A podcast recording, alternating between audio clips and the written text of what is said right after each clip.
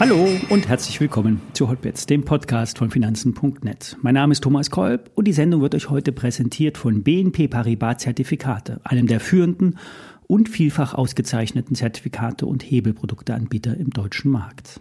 Und wie immer, alle nachfolgenden Informationen stellen keine Aufforderungen zum Kauf oder Verkauf der betreffenden Werte dar.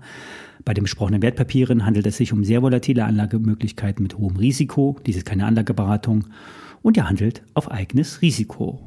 Ja, ich musste gestern kurz schmunzeln, als Marius von Projekt 30 den DAX als Fledermaus beschrieb, kopfüber schlafend und sich am Top festkrallen in luftiger Höhe. Ja, wenn man auf den Chart schaut, stimmt das. Der DAX hängt oben fest. Das darf aber nicht als Schwäche interpretiert werden.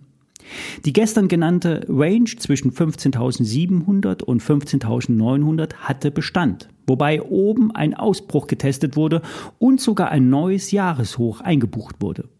Auch mit der Weisheit Never short a sleeping market hat Marius nicht ganz unrecht. Shorts auf diesem Niveau sind wie Würfeln, kann gut gehen, wenn man Glück hat. Die Chartziele sind oben 16.000 als psychologische Marke und das Allzeithoch bei 16.290 Punkten. Beim großen europäischen Bruder, der Eurostox 50, ist schon etwas mehr Schwäche zu erkennen. Und ob der DAX dann mit nach unten gezogen wird, bleibt abzuwarten. Eine ähnliche Situation zeichnet sich beim weltweit wichtigsten Index ab. Der S&P 500 steckt zwischen 4100 und 4200 fest. Der Short Trade aus der Vorwoche hat weiterhin Bestand. Wer auf Nummer sicher gehen will, nimmt bei 4100 Gewinne mit. Bei 4080 könnte noch mal, könnten nochmal Käufer in den Markt kommen und diese dann wieder den S&P 500 in die Höhe treiben. Die Trader trauen der derzeitigen Entwicklung nicht. Zu ruhig, zu wenig Wohler. Alle warten auf eine News. Unklar welche. Etwas nervöser sind da schon die Bondmärkte. Hier springen die Notierungen hin und, her und die inverse Zinskurve erreicht neue Höchststände. Der nächste Short, der noch läuft, ist Apple. Seit sechs Wochen bewegt sich die Apple in einem Aufwärtstrend, an dem der Wert jetzt am unteren Ende angekommen ist. Der zuletzt absolvierte Ausbruch am Trend von den letzten Hochs wurde wieder nach unten durchbrochen. Die wichtigen Marken sind jetzt über 167 Dollar kommen mit hoher Wahrscheinlichkeit höhere Kurse für die Apple wieder rein.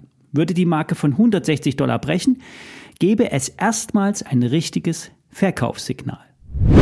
Einen dritten Short habe ich gestern bei Nvidia aufgebaut.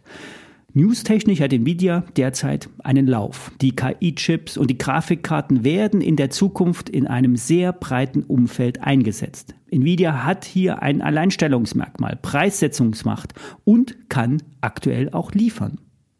Bewertungstechnisch ist die Aktie sehr teuer. Dies wird allerdings durch das Wachstum gerechtfertigt. Was etwas auf die Stimmung drücken könnte, wenn nämlich die anderen Bereiche wie Gaming, Mining oder die Basisanwendungen sich schwächer entwickeln würden als die ganze KI-Story. Aus charttechnischer Sicht kommt Druck auf, wenn das gestrige Tief, das Tagestief bei 266,9 Dollar durchbrochen wird. 250 Dollar könnten dann erreicht werden. Vielleicht erst nächste Woche, doch es ist denkbar. Alles über 280 Dollar bei Nvidia deutet auf eine Fortsetzung des Aufwärtstrends hin. Ich habe einen Nvidia Unlimited Short mit der Basis 312,23 US-Dollar ausgewählt. Die WKN lautet Paula Emil 05 Qualle 0. Der Schein hat einen Hebel von 6. Die K.O.-Schwelle ist 15% entfernt. Das ist nicht wenig. Allerdings gehört Nvidia zu den Top-Performern in diesem Jahr. Seit Januar hat die Aktie sich ungefähr verdoppelt. Vom Oktobertief 160 Prozent zugelegt. Das ist kein Garant dafür, dass die Aktie fällt. Doch solch eine Performance führt bei einem Bruch am Gesamtmarkt zu Gewinnmitnahmen bei den Bestperformern. Kommen wir zum Schluss nochmal zu einer Trade-Anfrage von Max. Max möchte wissen, ob Tesla nach dem Kursrutsch ein Kauf ist. Die Frage ist, wen man fragt. Die Dauerbullen würden Tesla immer kaufen. Die Dauerbären würden Tesla auf jedem Kursniveau verkaufen. Die zuletzt gemeldeten Zahlen waren beim Absatz ganz gut. Nur der rapide fallende Free Cashflow hat entsetzt und konnte nicht wirklich erklärt werden. Tesla kurbelt den Absatz durch Preissenkungen an, treibt und damit treibt sie natürlich, treibt Tesla die klassischen Autobauer vor sich her. Bisher war die Marge bei Tesla sehr äh, üppig. Das hat ähm, auch das Wachstum ähm, finanziert aus dem Free Cashflow heraus. Wird der Preis nun für das Auto um ein paar tausend Dollar gesenkt, kann das nicht so schnell durch Effektivitätssteigerungen ausgeglichen werden. Tesla spielt nun aktuell seine vollen Kapazitäten aus. Es wird bis zum Anschlag produziert und in den Markt gedrückt. Zur Not werden die Autos von Asien nach Nordamerika verschifft. Nach Europa äh, nehmen die Transporte mittlerweile ab, weil nämlich die Berliner Fabrik immer mehr Autos produziert. Der Portfoliomanager Dr. Jens Erhardt sieht für die äh, klassische Automobilindustrie schwere Zeiten auf sie zukommen. Der Preisdruck wird vor allen Dingen durch die chinesischen Autobauer wie BYD kommen. Hier können bedeutende Stückzahlen zu günstigen Preisen in die klassischen Märkte kommen. Die E-Autos sind ja antriebstechnisch relativ simpel. Die Produktionsstätten in Asien sind von Robotern geprägt, das heißt automatisierter Ausstoß 24/7. Die deutschen Autobauer retten sich eher in das Luxussegment. Zu Recht. Doch der Massenmarkt wird durch China unterwandert.